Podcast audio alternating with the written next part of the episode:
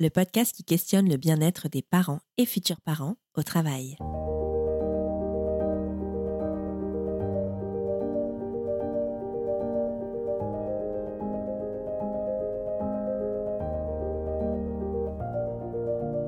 Les attentes et les besoins des salariés en matière de conciliation vie professionnelle et vie familiale évoluent.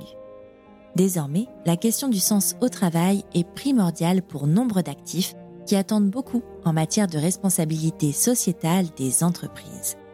Résultat, celles qui ne parviennent pas à proposer des conditions permettant un équilibre entre épanouissement personnel et professionnel perdent considérablement en attractivité. Caroline Escalier accompagne les personnes en quête de sens dans leur vie professionnelle, notamment à l'arrivée d'un enfant. Elle nous éclaire de ses constats concrètement, quelles sont leurs attentes à ces euh, personnes-là quand elles viennent faire leur bilan de compétences? Donc ce qu'elles cherchent, c'est vraiment avoir un métier où elles prennent du plaisir, où elles sont contentes de se lever le matin et de contribuer à quelque chose qui est utile à la société. Et donc bah, parfois, elles, veulent vraiment changer de métier, changer de société. Il y a des fois, leur réflexion est plus, bah, comment je peux retrouver ma place dans ma société en faisant bouger les lignes de ce qui existe aujourd'hui. Et on s'aperçoit qu'il y a des sociétés qui sont ouvertes sur le sujet et d'autres qui sont vraiment pas open. Ce qui est vraiment dommage parce que finalement on s'aperçoit que bah, les maternités arrivent de plus en plus tard. Donc les personnes finalement sont formées, ont de l'expérience et les sociétés vont perdre ces talents parce qu'elles ne s'adaptent pas aux attentes des jeunes parents d'aujourd'hui. Et finalement, les employeurs euh, ben, passent à côté d'opportunités alors qu'elle pourrait juste, en mettant des petites actions en place, simplifier la vie en termes, encore une fois, d'organisation, en termes de mission, pour que les personnes aient l'impression de, contribuer à quelque chose qui a du sens avec leur nouvelle vision du monde.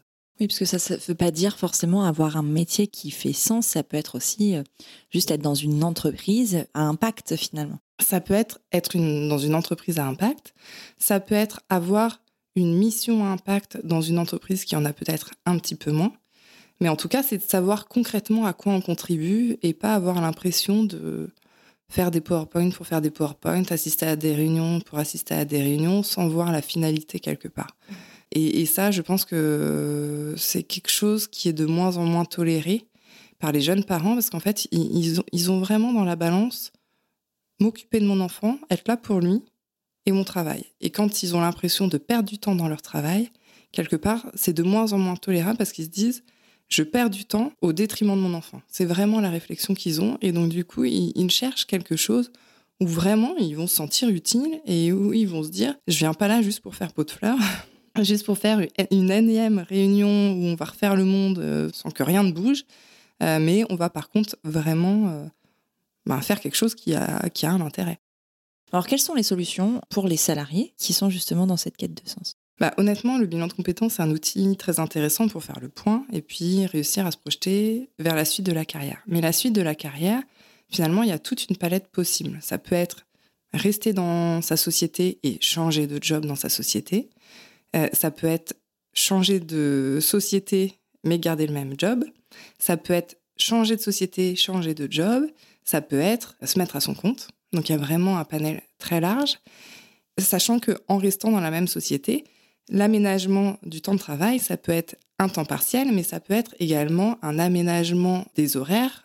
Par exemple, accepter que la personne parte à des horaires relativement euh, tôt, mais se remette à travailler quand son enfant est couché, par exemple, ou accepter du télétravail, enfin ce genre de choses. Et travailler sur ces sujets-là, ça a un intérêt donc pour les salariés, mais vraiment pour les employeurs aussi, qui vont clairement ben, attirer des talents parce que finalement, ces, préoccupations arrivent au moment de la maternité, mais parfois même un petit peu avant la maternité. Et donc, pour la marque employeur, on sait que les entreprises ont de plus en plus de mal à recruter. Ben, ça va faciliter l'embauche de talents et euh, l'image positive de la société.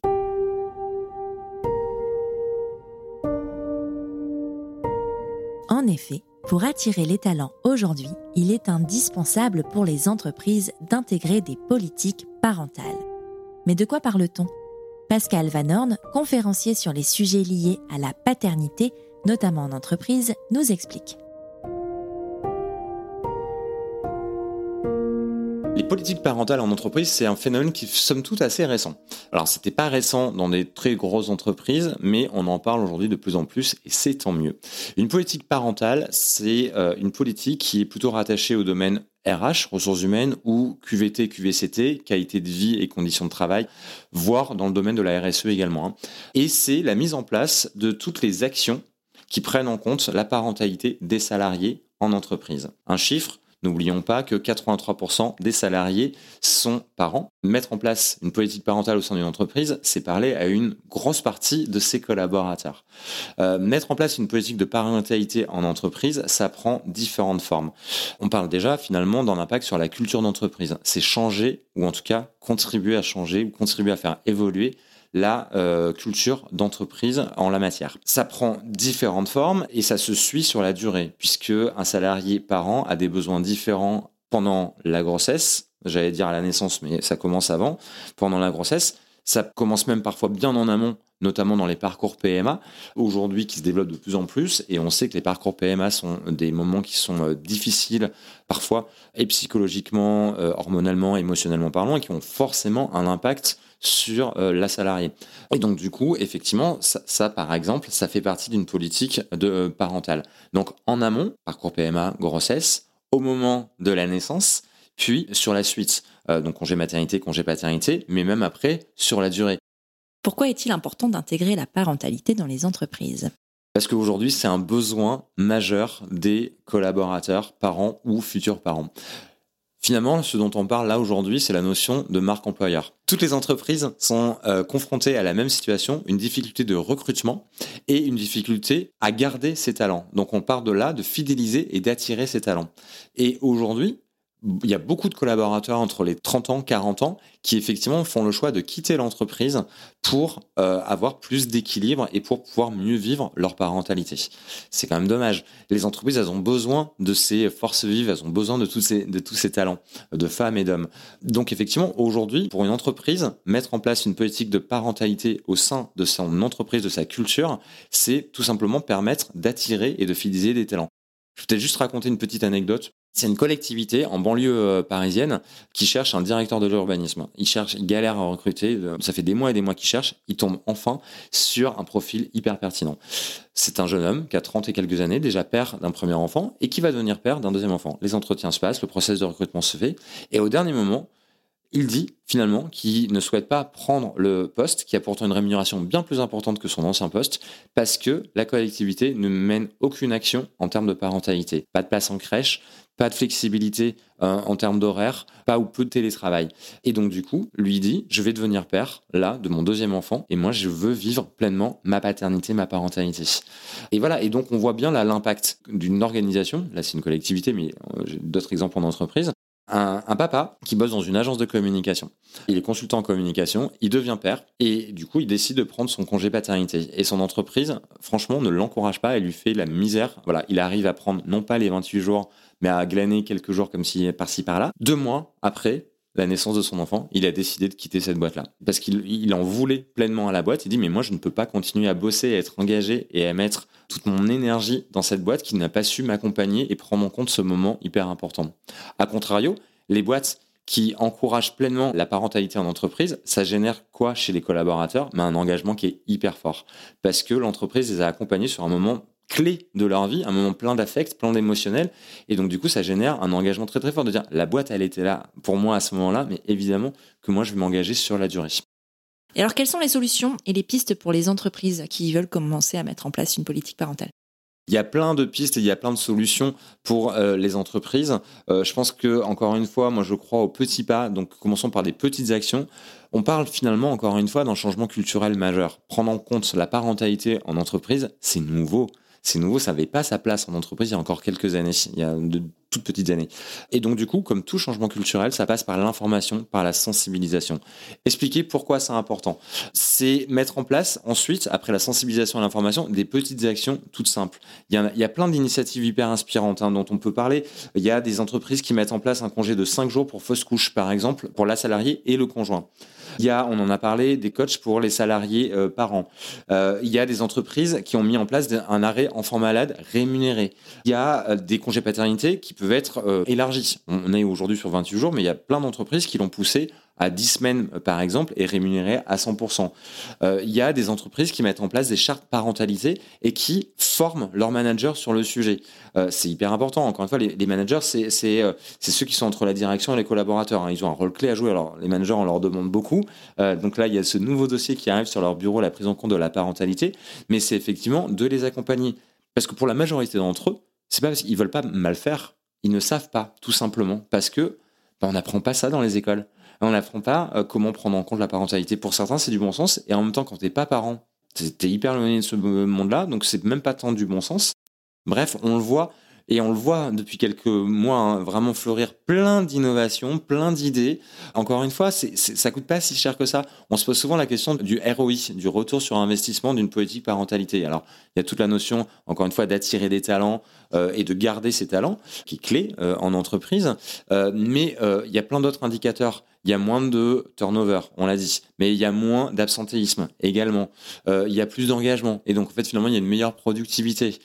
Et finalement, dans plein d'actions dont on parle, c'est des actions qui sont pas très onéreuses. Euh, c'est encore une fois de la sensibilisation, c'est c'est d'être dans une posture différente, bienveillante, accueillante, d'être à l'écoute, d'écouter les besoins du collaborateur, d'essayer de trouver des solutions pour que ça fonctionne pour les différentes parties prenantes. Pour aider au mieux les entreprises à intégrer des politiques parentales en leur sein, et ainsi permettre aux salariés parents de mieux concilier vie familiale et vie professionnelle, le Parental Challenge propose un guide et une charte d'engagement regroupant 12 mesures. Isma Laswani, l'une des cofondatrices de ce mouvement, nous en dit plus. L'idée du Parental Challenge, c'était justement euh, d'accompagner les entreprises à être plus parent-friendly et de leur euh, faciliter au maximum ses premiers pas en créant deux choses. Donc la première chose, c'est un guide complet qui euh, retrace tout le parcours de parents, du projet bébé jusqu'à la réalité de la jeune famille. Et l'idée pour chacune de ces étapes, en incluant des parcours dont on parle peu, comme euh, la PMA ou l'adoption, donc en étant euh, vraiment le plus inclusif possible. Et donc pour chacune de ces étapes, on retrace les obligations légales, ce que l'entreprise doit mettre en place pour accompagner les futurs et jeunes parents, et puis des bonnes pratiques, une liste de bonnes pratiques de ce qu'elle peut mettre en place pour favoriser le projet de parentalité ou la parentalité euh, concrètement, et un benchmark d'entreprises euh, vertueuses sur le sujet. Donc on a listé une centaine de euh, bonnes pratiques, dont les deux tiers sont à coût zéro justement pour faciliter au maximum ce changement. Et de cette centaine de bonnes pratiques, on en a isolé 12 qui constituent formellement la charte du Parental Challenge. Et en la ratifiant, ben, les entreprises s'engagent à la mettre en œuvre, donc à mettre en place les 12 mesures dans l'année de la signature.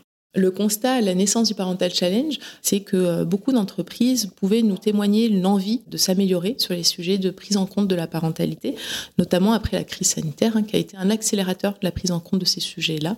Et donc elles avaient envie, mais elles ne savaient pas par où commencer, ou euh, il y avait beaucoup d'a priori sur euh, c'est quoi une politique parentalité, en se disant mais c'est trop cher, c'est trop gros à mettre en place, j'ai pas d'équipe dédiée, c'est pas la priorité, et notamment en situation de crise ou de post-crise.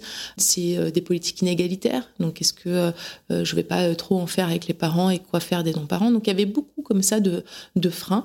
Et du coup, on s'est, euh, dit qu'on allait faciliter ce changement. Donc, c'est un changement de paradigme, c'est un changement de vision de ce qu'est la parentalité pour ne pas la voir comme un frein, comme un obstacle, comme un problème dans l'entreprise. Et c'est aussi un changement concret, donc des actions que peut mettre en place l'employeur pour pallier parfois aussi au manque de sécurité ou au manque de de droits euh, inscrits dans la loi. Et donc, euh, euh, on a vu, par exemple, avec l'allongement du congé paternité, que les entreprises peuvent beaucoup et que bah, le, congé second parent a été prolongé ensuite par la loi. L'idée avec le, Parental Challenge, c'est de pouvoir justement suivre cet exemple, suivre cette inspiration sur l'ensemble des sujets pour des entreprises plus inclusives, donc qui s'adressent quand on parle de parentalité aux deux parents, aux mères, aux pères, à tous les parents et à tous les euh, types de familles. Est-ce que vous pouvez me donner quelques mesures euh, phares du Parental Challenge? Alors les 12 mesures, on les a pensées justement pour qu'elles se tiennent entre elles, et donc elles s'adressent à tous les parents, aux hommes comme aux femmes, aux mères comme aux, pères, et euh, au début du parcours euh, de parents comme euh, à plus tard la réalité de, jeunes familles. Et donc les mesures phares et qui, qui suscitent beaucoup d'intérêt de la part des entreprises qui nous disent, bah, en fait on ne l'a jamais tout simplement pensé, on ne savait même pas que c'était un besoin. Les trois jours d'arrêt en cas de fausse couche, en cas d'interruption involontaire de grossesse pour les deux parents. Il y a cinq jours de jour enfant malade euh, rémunérés pour les deux parents. La formation euh, manager qui est obligatoire, après qui peut prendre des visages différents selon la culture d'entreprise, selon les moyens qu'elle a, etc. Mais de considérer que la formation et la sensibilisation des managers est une étape obligatoire. Quelles sont les entreprises qui peuvent en bénéficier? Toutes les entreprises. Pour nous, l'objectif ultime, c'est que euh, toutes les entreprises puissent intégrer ces règles-là, ces mesures-là, qu'elles deviennent euh, normales et qu'elles soient intégrées ensuite euh, dans la loi. Donc vraiment, toutes les entreprises peuvent y adhérer et peuvent construire une politique parentalité plus juste et plus inclusive, qu'on ait euh, 5 collaborateurs ou 5000, euh, qu'on soit dans une grande ville ou une toute petite. Enfin voilà, l'idée c'est vraiment, quel que soit son secteur d'activité, évidemment il y a des, euh, secteurs plus euh, parent-friendly que d'autres, euh, ou des entreprises qui ont plus de ressources que d'autres, mais ce qu'on a voulu démontrer avec le Parental Challenge, c'est que c'était ouvert et possible pour tous, même avec peu de moyens. Combien d'entreprises sont-elles signataires aujourd'hui? Aujourd'hui, on a à peu près 140 entreprises signataires. Pourquoi est-ce si important que les entreprises investissent dans une politique familiale en 2023 alors c'est fondamental pour que euh, l'entreprise soit vraiment un espace de travail ben, juste et euh, inclusif, qu'on puisse euh, se sentir bienvenu et, et, et qu'on se sente libre et avec les moyens de travailler correctement, quel que soit euh, bah, son parcours en tant que parent, qu'on soit euh, parent solo ou à deux, qu'on soit euh, dans un, couple hétéro ou homo, une famille recomposée ou un enfant ou plusieurs. Enfin voilà, c'est de pouvoir se dire évidemment que la vie de famille impacte ce, ce qu'on est en tant que professionnel. Et aujourd'hui, l'entreprise, il en va de sa responsabilité de s'assurer que, euh, que ses collaborateurs à ce niveau-là aient les conditions euh, dignes de, euh, de travailler. Et donc quand on parle de parentalité, quand on parle de maternité, on parle aussi bah, de santé, on parle de, sécurité matérielle, on parle de, de justice sociale. Enfin voilà, c'est tous ces sujets-là évidemment que l'entreprise doit pouvoir garantir. Et puis après, de façon beaucoup plus prosaïque et très concrète pour un employeur, s'assurer qu'il offre ces conditions-là à ses collaborateurs et ses collaborateurs collaboratrice, c'est aussi bah, pouvoir attirer euh, les jeunes talents qu'il choisit dans un moment où euh, euh, c'est un challenge de pouvoir recruter correctement comme on le souhaite. Et donc voilà, une politique parentalité vertueuse, c'est un, atout considérable dans sa marque employeur, dans sa politique de marque employeur, dans sa politique de recrutement et dans sa politique aussi de rétention des talents. Un, salarié, une salariée bah, qui est heureux, qui est satisfait, qui est protégé, a envie de rester et de s'investir évidemment. Est-ce que vous avez déjà des retours des salariés des entreprises signataires? Oui, on a, de nombreux retours. Un qui, moi personnellement, ne me, lasse jamais de l'entendre, c'est que les langues euh, se délient en fait. C'est qu'on se sent euh, c'est de pouvoir, voilà, des, des, collaborateurs, des collaboratrices, mais aussi des équipérages. Hein. C'est vraiment, euh, c'est, ça, ça, concerne tout le monde en fait. C'est de, de, de, pouvoir mesurer à quel point on peut parler de façon safe euh, de ces sujets-là en entreprise avec son collègue, avec son manager, avec son référent RH, avec son boss. Enfin, c'est vraiment de, de considérer qu'à partir du moment où une entreprise va prendre les devants et s'engager publiquement sur ces sujets-là, elle dit à, ses équipes, euh, vous pouvez venir me parler de ces sujets. Et donc du coup, ben, on a beaucoup de, euh, de feedback en disant, ben, en fait, à partir du moment où on a euh, parlé de notre engagement dans la semaine, il y a des collaborateurs qui sont venus nous, nous confier leur parcours d'adoption ou de PMA et qu'ils n'osaient pas en parler. Et du coup, ils bénéficiaient même pas de leurs droits. Ils prenaient ça sur les jours de congé, ils faisaient ça un peu dans, dans, dans, leur intimité avec voilà tous les inconvénients que ça peut aussi comporter. Donc là, ils se sentaient en sécurité pour pouvoir en parler et recevoir euh, aussi le soutien dont ils avaient loin. S'assurer du bien-être des parents, c'est permettre aux enfants de grandir dans le meilleur environnement possible. C'est pourquoi l'UNICEF plaide en faveur du développement de programmes de soutien à la parentalité et de politiques favorables aux familles. Julie Lignon chargée de plaidoyer et programme sur les enjeux de la lutte contre la pauvreté des enfants, et Sarah Bensmida, chargée de plaidoyer et programme sur les enjeux de santé mentale des enfants, toutes deux à l'UNICEF France, nous parlent de cet engagement. Donc l'UNICEF a pour mission de défendre les droits des enfants et de s'assurer de l'application de la Convention internationale des droits de l'enfant. Et en France spécifiquement, l'UNICEF France s'assure de l'application de cette Convention internationale des droits de l'enfant et représente l'UNICEF notamment auprès des pouvoirs publics et du grand public à travers des missions de plaidoyer, mais aussi de sensibilisation aux droits des enfants euh, auprès du grand public et notamment des plus jeunes. Donc les premières années de la vie d'un enfant euh, sont une période durant laquelle sont, posés les jalons de son apprentissage, euh, de ses compétences sociales, de sa santé physique et mentale. Elle a ainsi une incidence euh, considérable sur son avenir et offre des opportunités d'agir précocement en faveur de son bien-être, de son développement, de prévenir les inégalités et de permettre à chaque enfant de réaliser son plein potentiel et son épanouissement. Donc l'importance fondatrice de ces premières années de vie euh, pour le développement et le bien-être et le devenir euh, des enfants a largement été documentée ces dernières années et n'est aujourd'hui plus à, démontrer. Nous savons par exemple qu'au cours de, cette première euh, période de vie, chaque nouvelle expérience permet aux jeunes enfants de renforcer ses compétences et d'en acquérir de nouvelles. Nous savons aussi que c'est à travers les interactions avec les personnes et notamment les parents qui entourent euh, l'enfant que celui-ci va développer ses compétences socio-émotionnelles et cognitives. Plus particulièrement, ses premiers apprentissages dépendent aussi euh, fortement de la qualité des relations parents-enfants qui est un véritable facteur de, de, protection pour garantir le développement ainsi que la santé physique et mentale de l'enfant à court et long terme. Donc le rôle des parents est ainsi déterminant, mais il n'en demeure pas moins complexe. Et conscient de ces enjeux, l'UNICEF plaide en faveur euh, du développement de, programmes de soutien à la parentalité et de l'investissement dans des politiques favorables aux familles pour permettre aux parents d'avoir le temps, les ressources et les services dont ils ont besoin afin de donner à leur enfant le meilleur départ possible dans la vie. Qu'est-ce qu'on entend par politique favorable aux familles? Euh, Ce sont toutes les politiques ayant un impact positif sur la capacité des parents à concilier euh, travail et responsabilité familiale et le bien-être et le développement de l'enfant. Donc finalement, les, politiques favorables à la, à la, vie familiale, elles sont euh, importantes à la fois pour le développement de l'enfant, mais aussi pour les parents et pour les entreprises, ce qui fait que finalement elles sont favorables en fait à, toute la société. Et donc finalement l'apport de meilleurs soins, une meilleure interaction de l'enfant avec ses parents dans le cadre de son développement, soutenue par euh, ces politiques-là, elle permet un cadre de travail favorable qui bénéficie aux enfants, à leurs familles et qui comporte aussi des avantages directs pour les entreprises on a plusieurs indicateurs et on pourra revenir dessus qui permettent vraiment de souligner l'importance de ce soutien à la fois des entreprises pour la productivité et même des employés et finalement qui contribuent euh, aussi à d'autres enjeux de société comme l'égalité de genre qui vont également permettre euh, de contribuer à une certaine image positive de l'entreprise qui va donner envie aux employés de continuer à s'investir recrutement et au, maintien, je dirais même, de, ces talents dans la structure. Et tout cela, ça a aussi un rôle euh, essentiel sur la santé à la fois des parents, des enfants et, euh, je dirais, à la santé euh, mentale, qui est forcément liée à la santé physique et qui est aussi ce continuum qui suit les individus tout au long de la vie.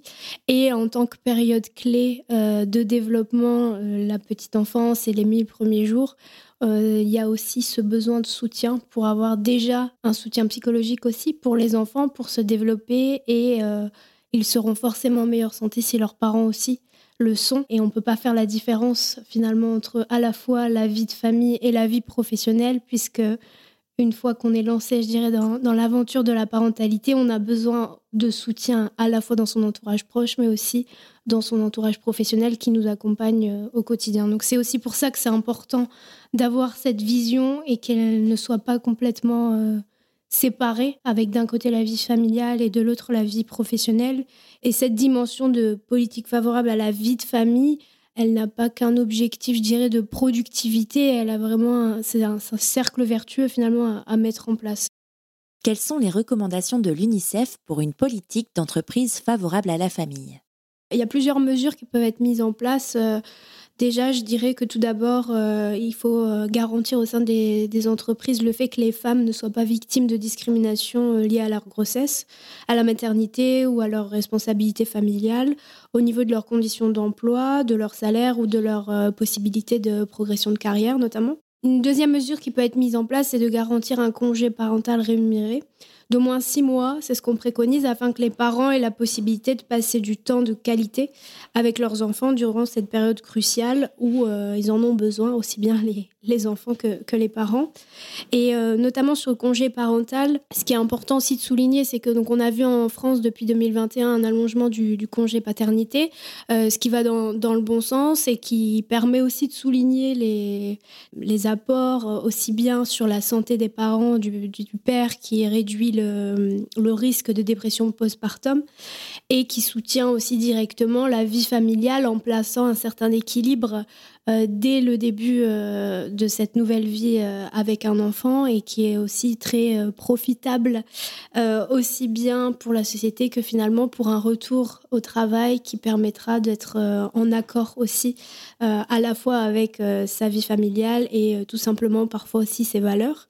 D'une autre façon, donc en ayant d'autres mesures mises en place, il s'agit aussi de permettre en fait aux femmes sur place, quand elles reprennent le travail, de pouvoir allaiter si elles en ont fait le choix, en mettant concrètement à disposition un espace où elles peuvent allaiter et en mettant aussi en place des pauses rémunérées pour ce temps d'allaitement, puisque en ayant ces espaces adaptés, ce sera tout un environnement propice à l'allaitement sur le lieu de travail et qui leur permettra aussi euh, de réduire ce stress euh, parental et de, continuer à euh, allaiter si elles en ont fait ce choix.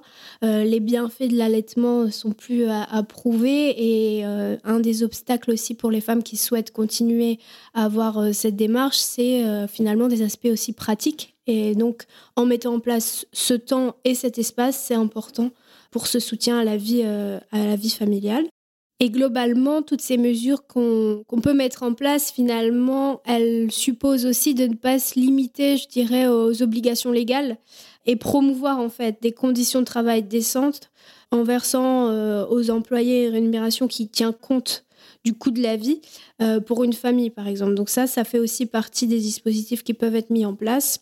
Et dans cette même dynamique, en ayant cette culture d'entreprise qui euh, va valoriser la vie familiale. Il s'agit aussi d'être prêt à trouver des solutions aux difficultés spécifiques rencontrées par certains euh, employés en les soutenant. Je pense notamment par exemple aux, travailleurs euh, saisonniers, en les, aidant à se déplacer pour continuer, je dirais, à, garder ce lien avec leur famille sur des temps cruciaux comme les mille premiers jours et en ayant accès à leur famille et au service finalement de, soutien à la parentalité de la même façon que les travailleurs qui ne seraient pas des travailleurs saisonniers. Et tout ça, ça participe aussi à la culture d'entreprise qui serait d'encourager, de favoriser les ressources humaines, le personnel au sens large, à adopter aussi des, pratiques parentales positives. Puisqu'en ayant aussi, je dirais, des messages clés qu'on diffuse en interne de sensibilisation, ça permet de mettre l'accent sur l'importance du développement de la petite enfance, du rôle que les parents peuvent avoir à jouer et du soutien finalement de l'entreprise de derrière, euh, ses employés là-dessus, avec une promotion globale euh, de ces politiques favorables à la famille comme euh, élément essentiel de l'entreprise, aussi bien en interne et je dirais même autour, c'est-à-dire auprès des, partenaires et euh, des interlocuteurs, interlocutrices privilégiées qu'on peut avoir. Ça fait partie finalement de ce qu'on peut appeler l'image de marque aussi, euh, et qui est aussi bien importante en interne qu'en externe, notamment pour attirer des talents.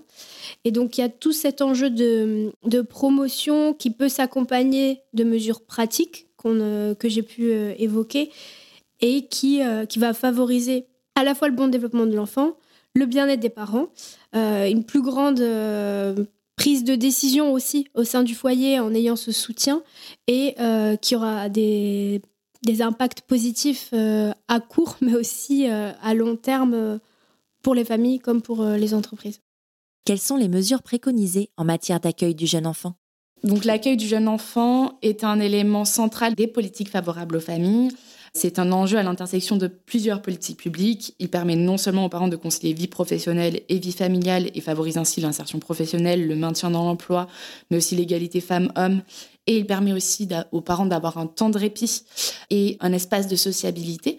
Mais l'accueil du jeune enfant contribue également à l'épanouissement et au développement des compétences socio-émotionnelles et cognitives de l'enfant en lui offrant une expérience de, socialisation précoce, propice au premier apprentissage et euh, à son bien-être. Et enfin, l'impact positif de l'accueil sur le développement des jeunes enfants, démontré dans un certain nombre d'études, est d'autant plus important lorsque ces derniers sont issus de milieux défavorisés.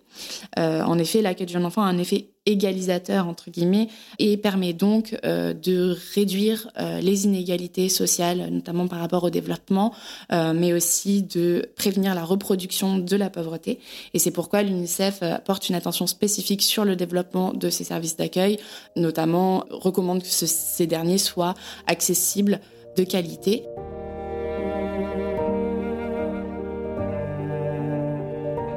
Pour conclure ce podcast, nous laissons la parole au docteur Nathalie Léon, médecin de santé publique et coordinatrice scientifique du volet français du projet européen PASS, au sein du centre collaborateur de l'OMS pour la recherche et la formation en santé mentale de Lille.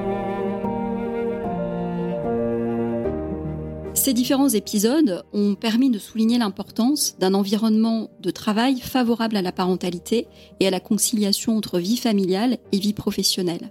Ces constats partagés dans le cadre de ce podcast sont en faveur de la mise en œuvre des recommandations aux employeurs que nos collègues anglais du projet PASS ont élaborées à partir d'une revue de littérature et qui recoupe en partie les lignes directrices de l'OMS sur la santé mentale au travail, à savoir mettre en place une politique d'entreprise qui traite spécifiquement des besoins des parents en matière de santé mentale, aménager les horaires et les espaces de travail pour faciliter par exemple l'allaitement pour les mères qui le souhaitent, former les managers à la santé mentale des futurs et nouveaux parents et former plus largement tous les salariés de l'entreprise sur ces questions, donner accès à des ressources en interne ou en externe pour que les salariés puissent trouver de l'aide en cas de besoin.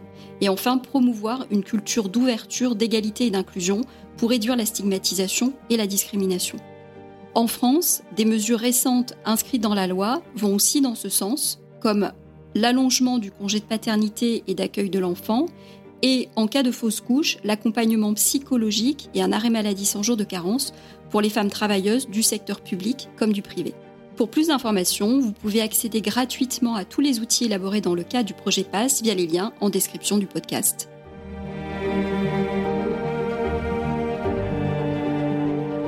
PASS est un podcast réalisé dans le cadre du projet européen Pathways to Improving Perinatal Mental Health, porté en France par le Centre collaborateur de l'OMS pour la recherche et la formation en santé mentale, un service de l'EPSM Lille Métropole nous remercions chaleureusement l'ensemble des personnes ayant contribué de près ou de loin à ce projet. Retrouvez l'intégralité des 10 épisodes sur votre plateforme d'écoute habituelle ou sur le site epsm-lille-métropole.fr/pass.